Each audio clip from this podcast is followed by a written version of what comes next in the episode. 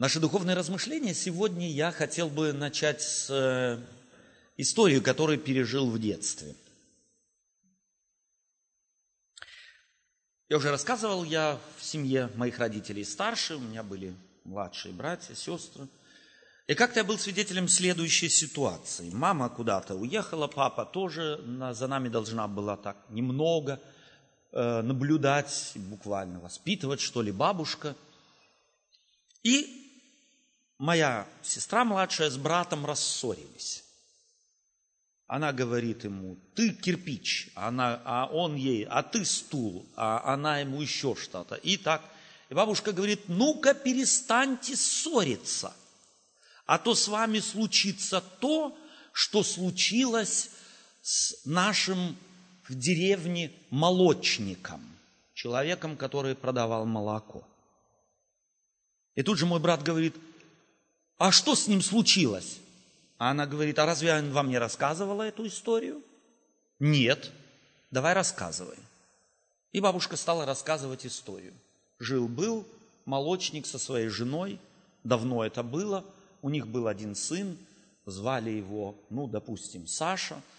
Жили они неплохо, ладили с собой, но вот как- как-то однажды утром жена молочника встала с очень плохим настроением, потому что ей снился очень плохой сон. Дети смотрели на нее с выпученными глазами.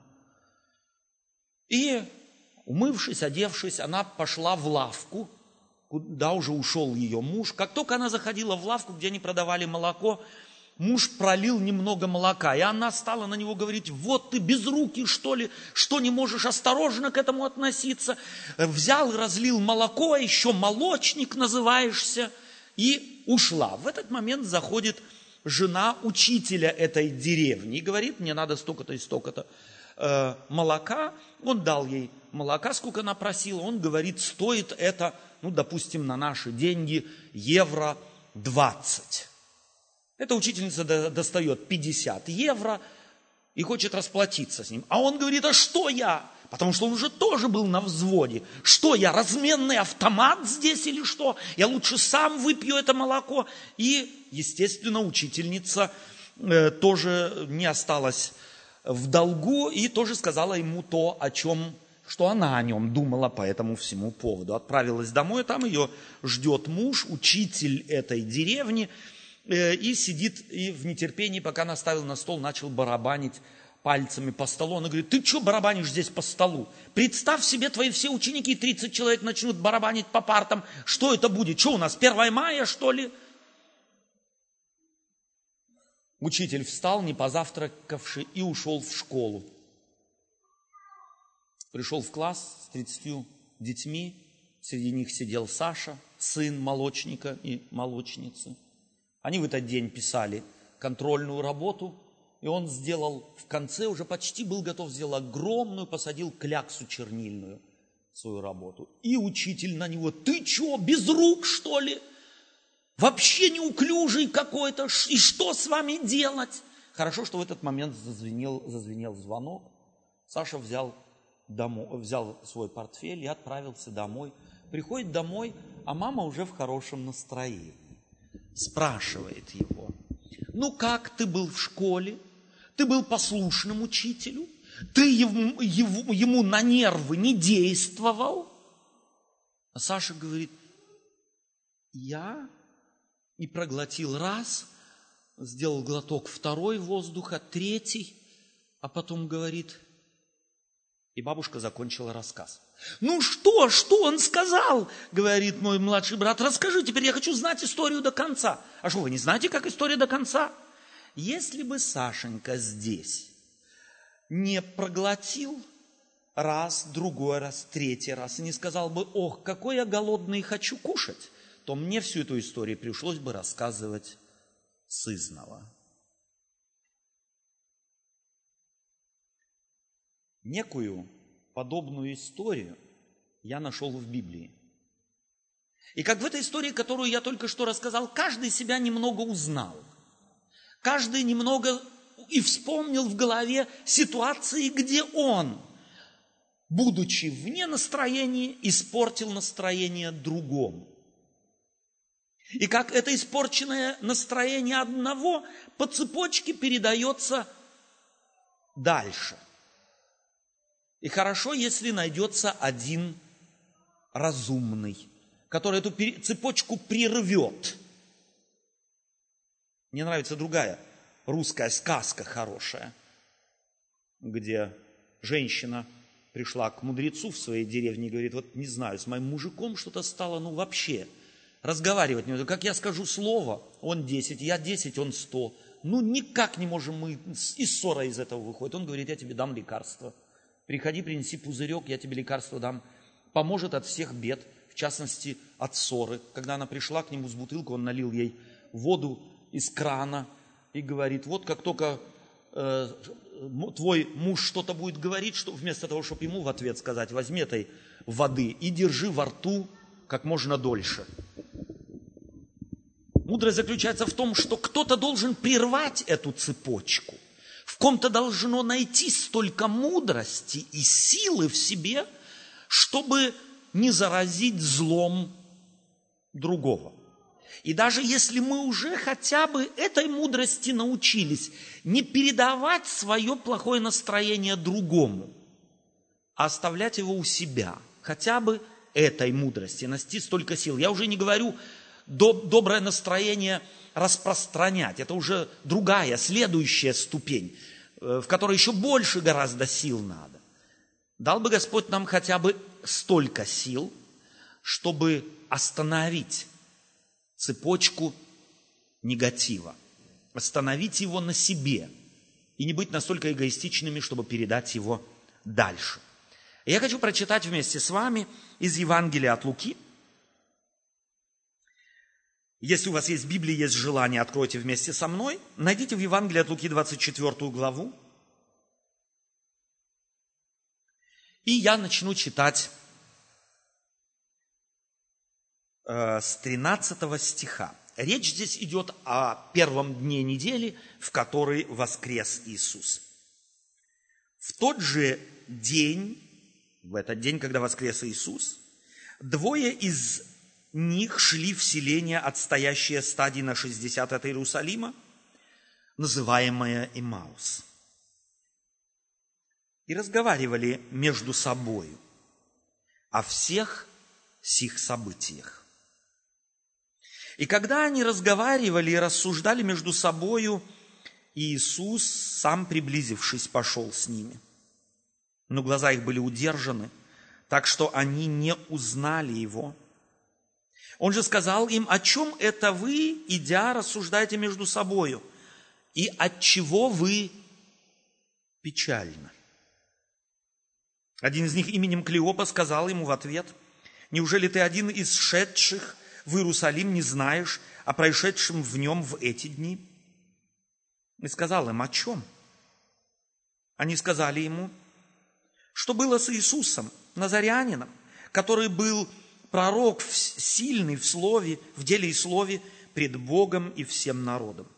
И как предали его первосвященники и начальники наши на осуждение на смерть и распяли его. А мы надеялись было, что Он есть тот, который должен избавить Израиля, но совсем тем уж третий день ныне, как это произошло.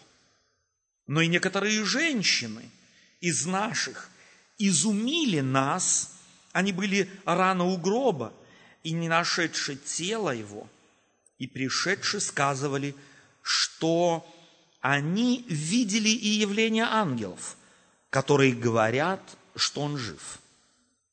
И пошли некоторые из наших к гробу и нашли так, как и женщины говорили, но его не видели. Тогда он сказал им, о несмысленные и медлительные сердцем, чтобы веровать всему, что предсказывали пророки. И начав от Моисея, из всех пророков изъяснял им сказанное о нем.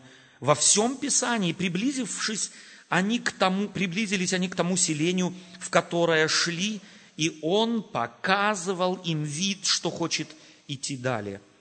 Но они удерживали его, говоря, останься с нами, потому что день уже склонился к вечеру. И он вошел и остался с ними. И когда он возлежал с ними, то взял хлеб, благословил, преломил и подал им. Тогда открылись у них глаза, и они узнали его, но он стал невидим для них. И они сказали друг другу, не горело ли в нас сердце наше, когда он говорил нам на дороге, и когда изъяснял нам Писание.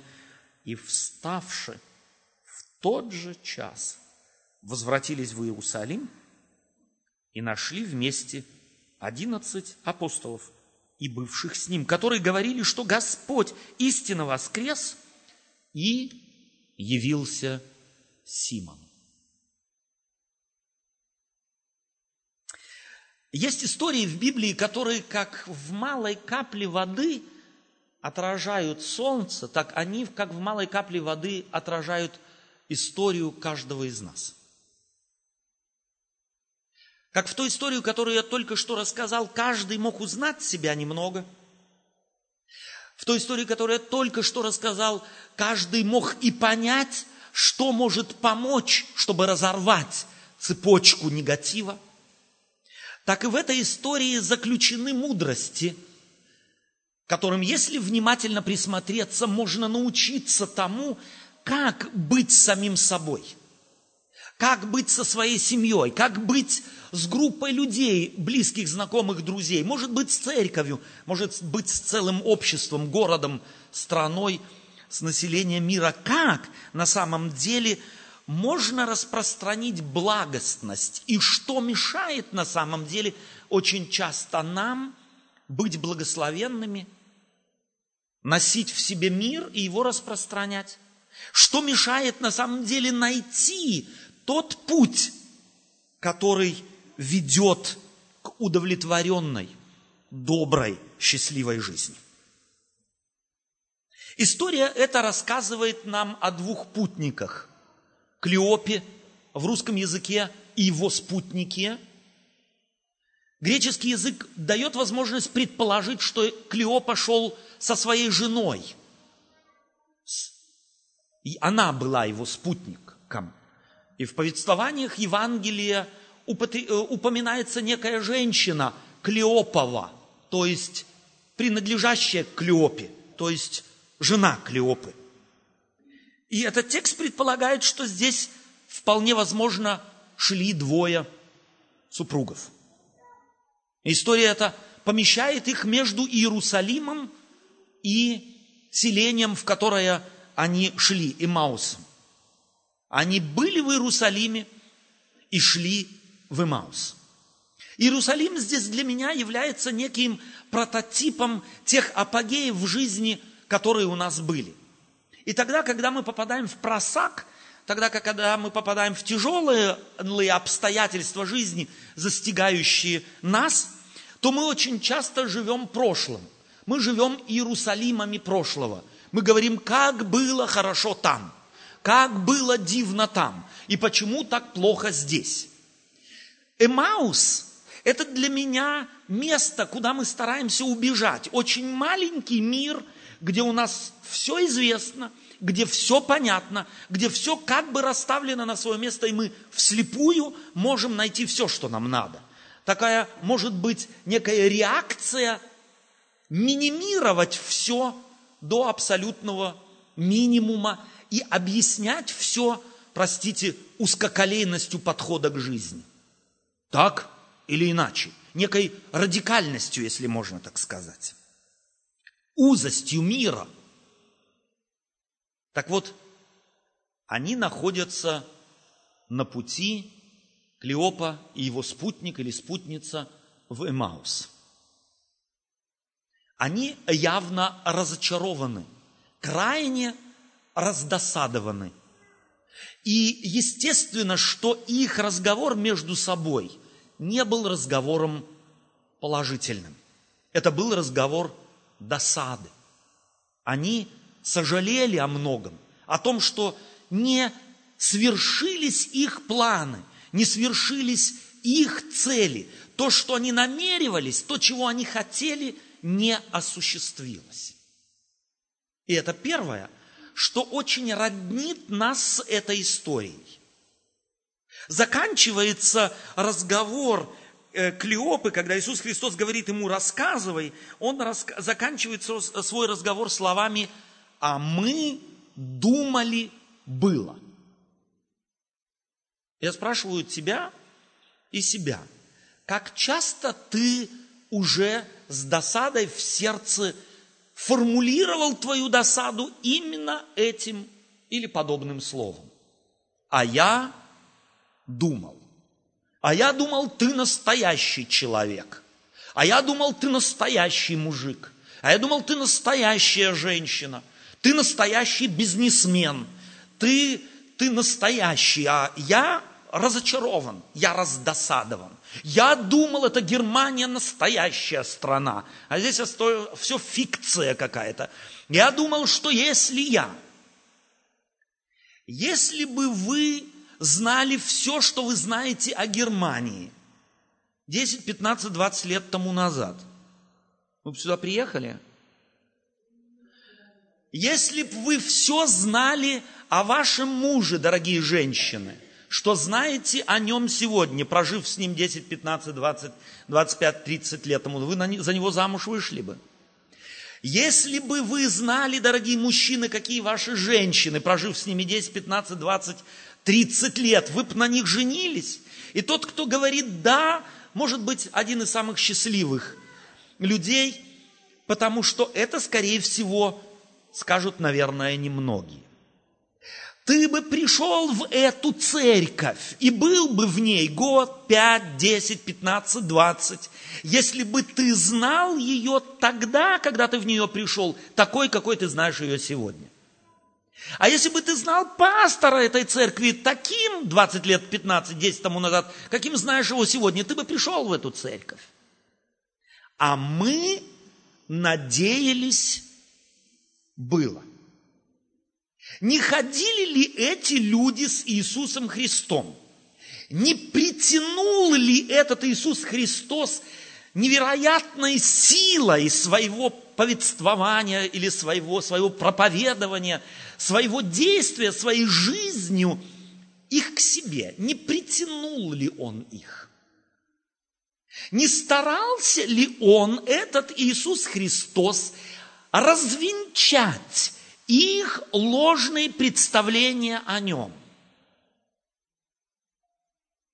Что из этого вышло? И если Иисус Христос, который на самом деле изо всех сил, стараясь о многом другом, и в частности об этом тоже, развенчивал ложные представления людей о них, о нем самом, если, бы, если это ему не удалось, то кому бы из нас удалось? У них иллюзия об Иисусе Христе сохранилась. Его доводы, его объяснения, его стремление – развенчать их ложные представления о нем, чтобы они не были разочарованы в дальнейшем, не имели успеха. Почему?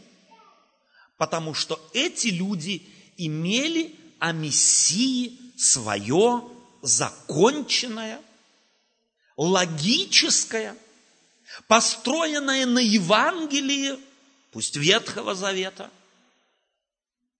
представление. Чего им не хватало? Почему разочаровались они в Иисусе Христе? Почему разочаровываемся мы в церкви? Почему разочаровываемся мы в людях? Почему разочаровываемся мы в партнерах, муже, жене? Почему разочаровываемся в детях? Почему разочаровываемся в коллегах, в политиках? Потому что очень часто руководствуемся и живем не фактом, а иллюзией. Библия является, одним из, является одной из единственных книг, священных книг в мире, которая целью своей, одной из многих целей, главной целью является дезиллюзионировать человека. Забрать у него иллюзию первую о нем. Ложное представление о самом человеке. Потому что большинство из нас о себе очень хорошего и довольно высокого мнения. Это первое, что Библия старается сделать. Ибо сердце человеческое более всего и крайне испорчено. Это оценка Священного Писания сердца человеческого. Вторая иллюзия, которая, от которой Библия хочет нас избавить, это ложное представление о ближнем. Большинство людей, которые приходят в церковь, о церкви имеют ложное представление. Здесь мир, здесь покой, здесь гармония, здесь взаимопонимание, здесь все так дивно и все так чудно. Почему? Ну они ж Библию читают, они ж молятся, они ж в Господа верят. Здесь должны быть люди-ангелы. Прожили год в этой церкви, второй, третий, и обнаруживаем, ангелов нема. Нам большинству кажется, я один ангел остался среди всех остальных, ну, по меньшей мере, мере не ангелов. Ангелов на земле нет. И в церкви тоже. Церковь является больницей, церковь является травмпунктом, куда приходят все травматизированные, и в основном все на голову. И я в том же числе. Потому давайте мы первое усвоим первый урок, или, может быть, один из уроков важных. Давайте мы намеренно освободимся от иллюзии ложного представления о церкви. Потому что ангелов здесь нет. Это травмпункт. Простите, я повторюсь. Большинство из нас травмированы на голову, на характер травмированы, на психику травмированы. Мы все с травмами.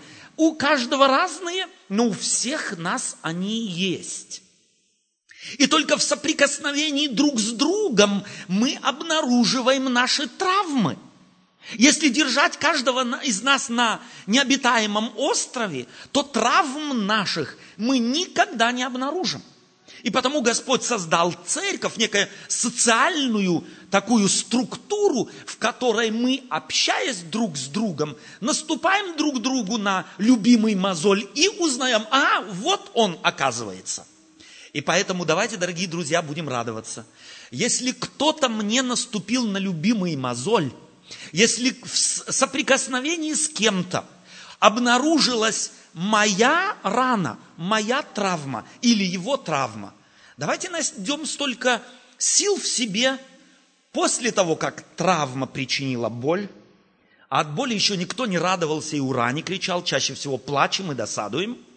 После того, как первый приступ боли прошел, найдем в себе силы друг с другом и друг за друга помолиться. И если мы не можем это вместе сделать, то хотя бы порознь успокоившись, пришед домой, пусть если не в первый день, не во второй, не в первую неделю, и если даже не в первый месяц, то хоть когда-то найти в себе столько силы, помолиться за того, через которого Бог мне в церкви открыл мою травму, мой любимый мозоль. И в семье точно так же – если твой муж наступил тебе на любимый мозоль, и ты поняла, где, где, естественно, больно. Естественно, будем досадовать. Естественно, будем говорить, что ты без руки, что ли, или без ноги, или без головы, без ушей. Я не знаю, что мы будем ему говорить, чтобы после того мы, пришед в себя, могли бы поблагодарить найти слово благодарности. Спасибо, ты открыл мне мой любимый, мой больной мозоль. Теперь давай мы вместе будем его лечить. И давай мы вместе будем молиться, чтобы Господь помог мне через тебя, а тебе через меня излечиться от моего, от моей травмы. Эти люди были травмированы. Клеопа со спутницей или спутником были травмированы. Им было нелегко. И в Имаус они не бежали, а плелись в полном смысле этого слова. И к ним присоединяется воскресший.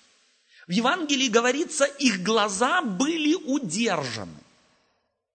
В древнегреческом языке здесь употреблена форма глагола пассивума дивинума, который показывал, или такой формы у нас в русском языке нет, показывающий активность Божию и пассивность человека. Бог активно им глазки прикрыл, чтобы они Иисуса не узнали, не увидели. Имеет это смысл или нет, как вы думаете? Я вижу здесь глубокий смысл. Представьте себе, они идут, плетутся разочарованные из Иерусалима в Имаус. Досада их ясна. Иисус Христос, пристав к ним, начинает с ними разговор, начинает их, собственно говоря, понуждает их рассказать о их досаде и разочаровании. Первое, что здесь Лука делает, он указывает на то, что Иисус Христос делает вид, будто не знает ни Клеопу, ни его спутника или спутницу, не знает суть их разочарования, не знает суть их досады и спрашивает их, о чем это вы, идя, рассуждаете между собой? Собственно говоря, греческий вариант слова здесь э, можно перевести как «о чем вы досадуете, идя между собой». И они говорят, что ты один из пришедших в Иерусалим не знаешь о случившемся? Иисус напрямую не отвечает на этот вопрос, да или нет, он просто говорит, о чем? И они начинают рассказывать. Представьте себе, здесь они бы Иисуса Христа узнали. Произошло бы ли все то, что произошло? Я думаю, что нет.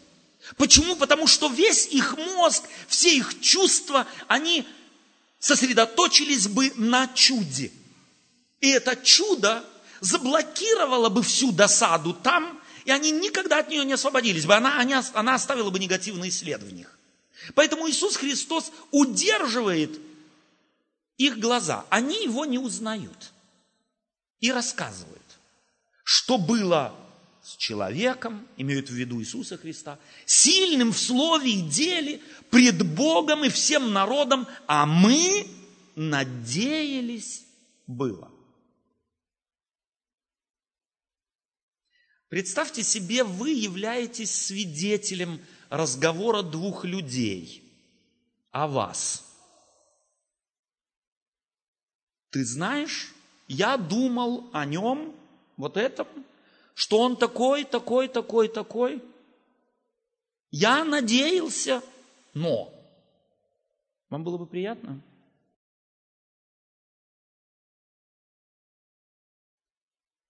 Представьте себе, вы слышите вашего мужа,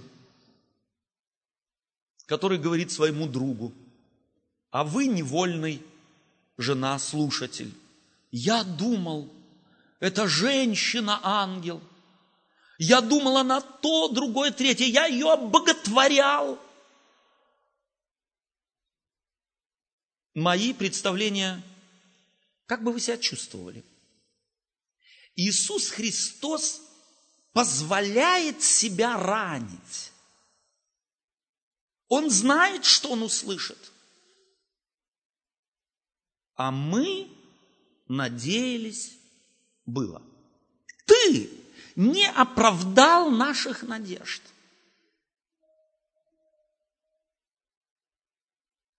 Это второе, что, может быть, стоит, чему стоит научиться. Если ты как раз находишься между Иерусалимом и Эмаусом, твоего, твоей супружеской жизни, Когда-то была влюбленность, когда-то было летание на облаках, а теперь неизвестно, куда путь ведет. То тогда вспомни об этой истории. Если ты был сейчас был или являешься студентом, был преуспевающим учеником и говоришь, я же закончил 10, 11, 12 классов, ну неплохо, а здесь в моей студенческой жизни, ну ничего не получается. Вспомни эту историю. Если ты учишься в школе и вспоминаешь, как легко тебе училось, э, давалось в первом, втором, третьем, четвертом, пятом классе, а сейчас в восьмом, девятом, десятом, ну ничего как-то не получается – Вспомни эту историю. Если ты находишься мыслями твоими в Иерусалиме, то бишь в той прошлой жизни, которую ты боготворишь, в той прошлой жизни, в которой ты восхищаешься, восторгаешься, а сейчас тебе нечем восторгаться, нечем восхищаться. Ты что, называется, подавлен пессимизмом. Вспомни эту историю. Потому что она дает нам в руки некоторые механизмы, которые могут помочь нам выбраться из негатива, выбраться из беды, выбраться из состояния ума и души, когда нет сил и нет желания дальше жить, дальше трудиться, дальше напрягаться в семье ли, на работе, в учебе, в жизни. Первое – начни говорить. Найди себе человека, если уж не в молитве. Начни рассказывать о твоей досаде. Найди защищенное место. Найди защищенное пространство, где тебе подарят свое ухо. Где ты сто процентов уверен, что это не будет против тебя когда-то использовано. И дай досаде волю. Не выливай досаду на голову тех, кто тебя от досады хотел спасти или является виной и причиной твоей досады. Ты уже пробовал это? Если у тебя вообще никого в жизни нет, где досаду можно выговорить ее, высказать ее так, чтобы не причинить никому беды, то в молитве. Сделай это в молитве. Попробуй Богу всю твою досаду сформулировать и высказать. Это самое защищенное пространство, которое вообще подарено человеку.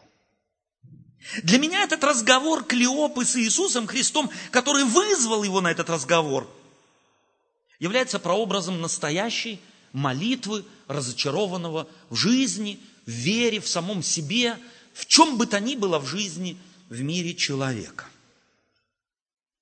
И интересно, Иисус Христос его не перебивает. Так что если когда-нибудь тебя кто-то пригласит и начнет тебе рассказывать свою досаду, не перебивай. Дай время. Дай место. Выслушай. Не перебивай. И когда Клеопа закончил свой рассказ вот этим «а мы надеялись было», когда он закрепляет этот свой рассказ еще выражением, но и некоторые женщины усугубили наше разочарование, потому что пришли, и в древнегреческом стихе здесь стоит слово «они нас испугали вестью». Немецкий перевод здесь лучше переводит этот текст. Переводит его словом «фурхт». Они нас испугали вестью, что он жив. Можете, можно ли себе лучшую весть представить? Что все, что ты думаешь, что все, что тебя разочаровывает, оно не так. Оно приобрело новую, если можно так сказать, новое направление. Потому что тот, в ком вы разочаровались, совершенно не тот. Вы приняли его заложенного. Можно ли лучшую весть себе представить, как весть о том, что тот, кто умер, жив? Но это их никак не радует. Они вообще не способны радоваться. Человек досадующий не способен по-настоящему радоваться. Он только может вид радости делать, напускать на себя некий вид. Поэтому если на самом деле ты в жизни твоей давно не испытывал настоящей глубокой радости, умиротворяющей радости, радости, после которой ты можешь, как ребенок, упасть в постель и все забыть, вполне возможно, что ты живешь досадой. Десятилетиями живешь досадой, и она травмирует тебя. Она, если хотите, пускает яд в твою душу и блокирует даруемую нам Богом радость. Мы с вами несколько суббот тому назад читали в первом послании к Тимофею в шестой главе, если я не ошибаюсь, где-то с 20 стиха, что Бог дает всем с избытком для чего? Для наслаждения. Помните, мы читали этот текст? Апостол Павел учит Тимофея и говорит, а ты богатым в веке сему, всем скажи, чтобы они не надеялись на богатство свое, потому что Бог дает всем с избытком для наслаждения. И мы говорили с вами о том, что наслаждаться надо учиться. Человек, живущий досадой, в сердце которого досада не исторгнута, его учи, не учи наслаждению жизни, он этому не сможет научиться, потому что тормозить, отравлять жизнь и душу будет досада. И потому Господь дает Клеопе возможность высвободиться от досады. И евангелист показывает, как глубока была их досада, их непонимание, что даже весть о воскресении того, кого они, естественно, любили безумно, никак не обрадовала, не способна была обрадовать. И Иисус Христос ставит им диагноз. Он говорит – Тогда он сказал им, «О несмысленные и медлительные сердцем!» Древний текст еще грубже, грубее, прошу прощения. «О бестолковые!» С неподвижным сердцем.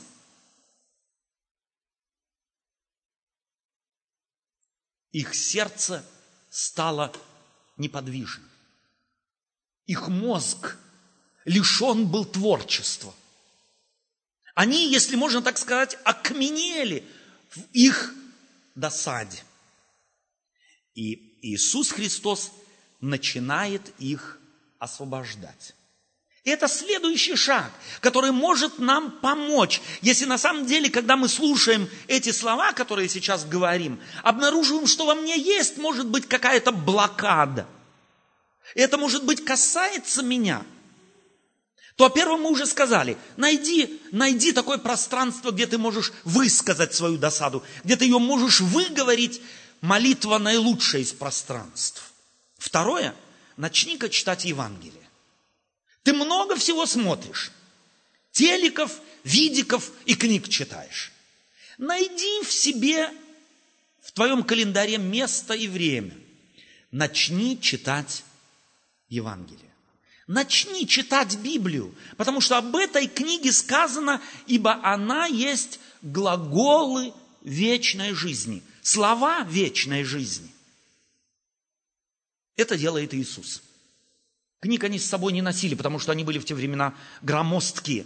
Но Иисус Христос апеллирует к тому, что в их мозгах еще сохранилось от знания священного писания. И в Евангелии Лука указывает нам на то, что он начал объяснять, ими начав от Моисея из всех пророков, изъяснял им сказанное о нем во всем Писании. Что случилось с ними? После того, как Иисус Христос начал им объяснять. Первое, Лука ничего не говорит. Потому что если бы здесь что-то случилось, то Лука отметил бы это, но он продолжает рассказ о том, что они приблизились к тому селению, в которое шли, и он показывал им вид, что хочет идти далее. Это вторая, второй момент, где Иисус Христос делает вид. Вначале он делает вид, что он вообще не в курсе их досады. Он делает вид, что вообще не в курсе всей истории, которую они пережили, хотя сам был свидетелем. Он начинает им все объяснять воскрешает в уме то, что они давно знали, окрашивает все в новый цвет, но оно еще не действует, не функционирует. Они все еще думают, что Бог их оставил. Если Бог где-то и есть, и если Бог добрый, и если Он о ком-то заботится, то только не о них. В данный момент нет. Бог их оставил. И верующие люди очень часто так думают. Верующие люди так и другим говорят. Если у тебя в жизни плохо, то Бог тебя оставил. Читайте книгу о проклятиях. Сколько в этой книге написано умной ерунды. Нужно вам от проклятий освободиться – Нужно сделать то, другое, третье, пятое, десятое. И целая цепочка логических доказательств, вроде основанных на Библии, что нужно делать, чтобы. Но Христос давно весь мир освободил от всяких проклятий и заклятий. Надо только эту свободу принять Иисус Христос здесь Клеопе с, ее, с его спутником или спутницей не сказал, ну-ка проверь твою жизнь всю досконально на предмет заклятий и проклятий. И начни от проклятий и заклятий освобождаться. Сделай то, другое, третье, пятое, десятое. Лекцию о заклятиях и проклятиях он им не прочитал. Он делает вид, что уходит. Бог только делает вид, что уходит. Бог никогда не бросает человека на произвол судьбы. И это так же ясно и конкретно, как в сегодняшний день, где нет солнца, кто из вас сомневается, что оно есть? Вы видите солнце? Посмотрите в окна. Но кто из вас сомневается в том, что оно есть? Так и Бог. Как бы не было мрачно в вашей жизни, как бы не было вам душевно плохо – вы должны как дважды два знать, Бог вас не оставил. И никакое проклятие, и никакое заклятие никогда не изгонит и не исторгнет Бога из вашей жизни. Он с вами. Без всякого но и если. Иисус делает вид – Зачем? Бог иногда на самом деле делает вид, что Он о нас не заботится. Для того, чтобы ты и я сделал то, что сделал Клеопа со своим спутником или спутницей. Чтобы мы, в Евангелии говорится, принудили его оставаться у нас. Это точно так же, как если произойдет размолвка между влюбленными. Вы когда-нибудь наблюдали влюбленных, у которых произошла размолвка? Иногда бывает так, что кто-то из них поворачивается и хочет уйти, но не потому, что хочет уйти, а потому, что хочет услышать, послушай, останься, ну давай мы поговорим, давай мы еще возьмем время, ну дай еще один шанс. Именно это делает здесь Иисус. Он хочет, чтобы Клеопа и его спутник сказали ему, останься, мы хотим, чтобы они свое желание проаргументировали. И не потому, что это Богу надо, а потому, что это нам надо. Потому что мы сознательно должны бы желать Бога пригласить в нашу жизнь, а не традиционно. Почему ты христианин? Да потому что мама христианка, да потому что папа христианин, да потому что, ну потому что. Точно так же, как мусульманин. Почему ты мусульманин? Да потому что я родился мусульманин. Почему ты буддист? Да потому что я буддист, родился. А ты э, индуист? Да потому что я таким родился. Кто из нас на самом деле себе дал отчет, который сам, самого его удовлетворил? Почему он христианин той церкви, в которую он ходит? Бог хочет, чтобы мы его удерживали. Есть у тебя аргумент Богу, чтобы он остался у тебя? Говорил ты ему о том уже или нет? Может быть, стоит наверстать упущенное?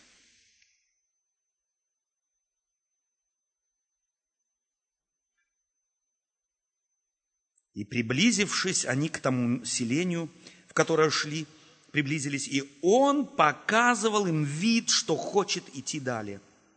Но они удерживали его, говоря, останься с нами, потому что день уже склонился к вечеру. И он пошел, чтобы. В русском языке говорится «и», в оригинальном тексте говорится «чтобы». Он вошел в их дом, чтобы там остаться. Мы живем между Иерусалимом и Маусом. И очень часто прошлое нам, собственно говоря, понять не можем, хотя мы ему радуемся, что оно было, а будущее мрачно. И человек, когда находится в раздосадованном состоянии чувств он склонен к заужению действительности. Он склонен к тому, к примитивизму, если можно так сказать, к упрощению вещей. И тогда, когда мы упрощаем действительность, мы ее фактически ломаем и строим наше настоящее на обломках. Такое не может быть прочным. И когда Бог остался у них, когда Христос остался у них, говорится в 30 стихе, возлежал с ними и взял хлеб, и возблагодарил, и преломил. Тут что-то произошло. Если бы ты читал эту историю впервые и дочитал бы ее до этого момента, то думал бы, возникает такое чувство, ну и что, ну ничего же не произошло. Чего он добился, этот Христос? Что там делал вид, и здесь делал вид, и промывал им мозги, ставил им их на место. Что произошло? Ничего, ни, ничего ведь не помогло. Но на самом деле, оказывается, Бог в простейших вещах жизни, в преломлении хлеба обнаруживан, обнаружен ими. Бог в простых житейских бытовых вещах может быть нами обнаружен. Для того, чтобы узнать Бога в нашей жизни, не надо быть профессором-теологом, не надо ходить в святые места, не надо какие-то Бог весть, какие-то переживания иметь. Мы Бога узнаем в нашей жизни в самых обыденных вещах. И это – преобразует их. В тот город, из которого они бежали, в тот город они теперь направляются. Аргумент Иисусу был каков? Останься, потому что уже день склонился к вечеру. Еще прошло какое-то время. Они сидели еще и накрывали стол. Потом он преломил хлеб и помолился. Стало еще темней. И он был узнан ими. В Евангелии говорится, что он оставил их. Теперь, как и в начале, не нужно им было его видеть. Счастье, действительно духовное счастье человека, не в том, что он видит плотскими очами, а в измененном сердце, в измененной душе, в измененном сознании и в измененном видении мира. Теперь те же Клеопа и спутник, спутница идут этот путь назад, в тот город, из которого ушли. Идут к тем, кого оставили, тем, от кого уходили, возвращаются обратно, чтобы засвидетельствовать о том, что их видение мира изменилось. Они практически не могут по-другому. В Евангелии показано, что это немыслимо было для них остаться и сидеть дома. Они должны были идти к своим. Они должны были идти к тем, где были разочарованы, и к тому, в ком были разочарованы. Дай Бог тебе и мне. Чтобы если тебе будет трудно, и ты обнаружишь твои травмы, или через кого-то обнаружатся твои травмы, чтобы ты вспомнил эту историю. И те, если хотите, уроки, которые она нам преподает – Воспользуйся ими. И, может быть, первый раз получится неудачно. Первый раз получится, может быть, не так, как хочется, эффект будет не тот. Но если ты будешь практиковать эти принципы, о которых мы сегодня говорили, твое христианство изменится, твоя жизнь изменится, и с тобой другим будет легче – те любимые мозоли, на, которых тебе, на которые ты наступаешь, и ты убегаешь из общества, чтобы, не дай Господь, кто-то не наступил на них, ты опять вернешься в общество и не будешь бояться, что тебе на твой мозоль наступит, потому что ты будешь исцелен. Ты будешь в состоянии нагрузить твои плечи, нагрузить себя. Да, истомленностью другого, травмированностью другого, подставить ему свое плечо, руку, доброе слово, и таким образом исцеление, начавшееся в тебе, будет передаваться другим. Это будет не только опыт книги, это будет твой опыт, ходящий на твоих двух ногах в этом мире, переносящий его другим людям содействующий исцелению других. И пусть Бог даст тебе мужество поступить по этим принципам, записанным Лукой. Аминь.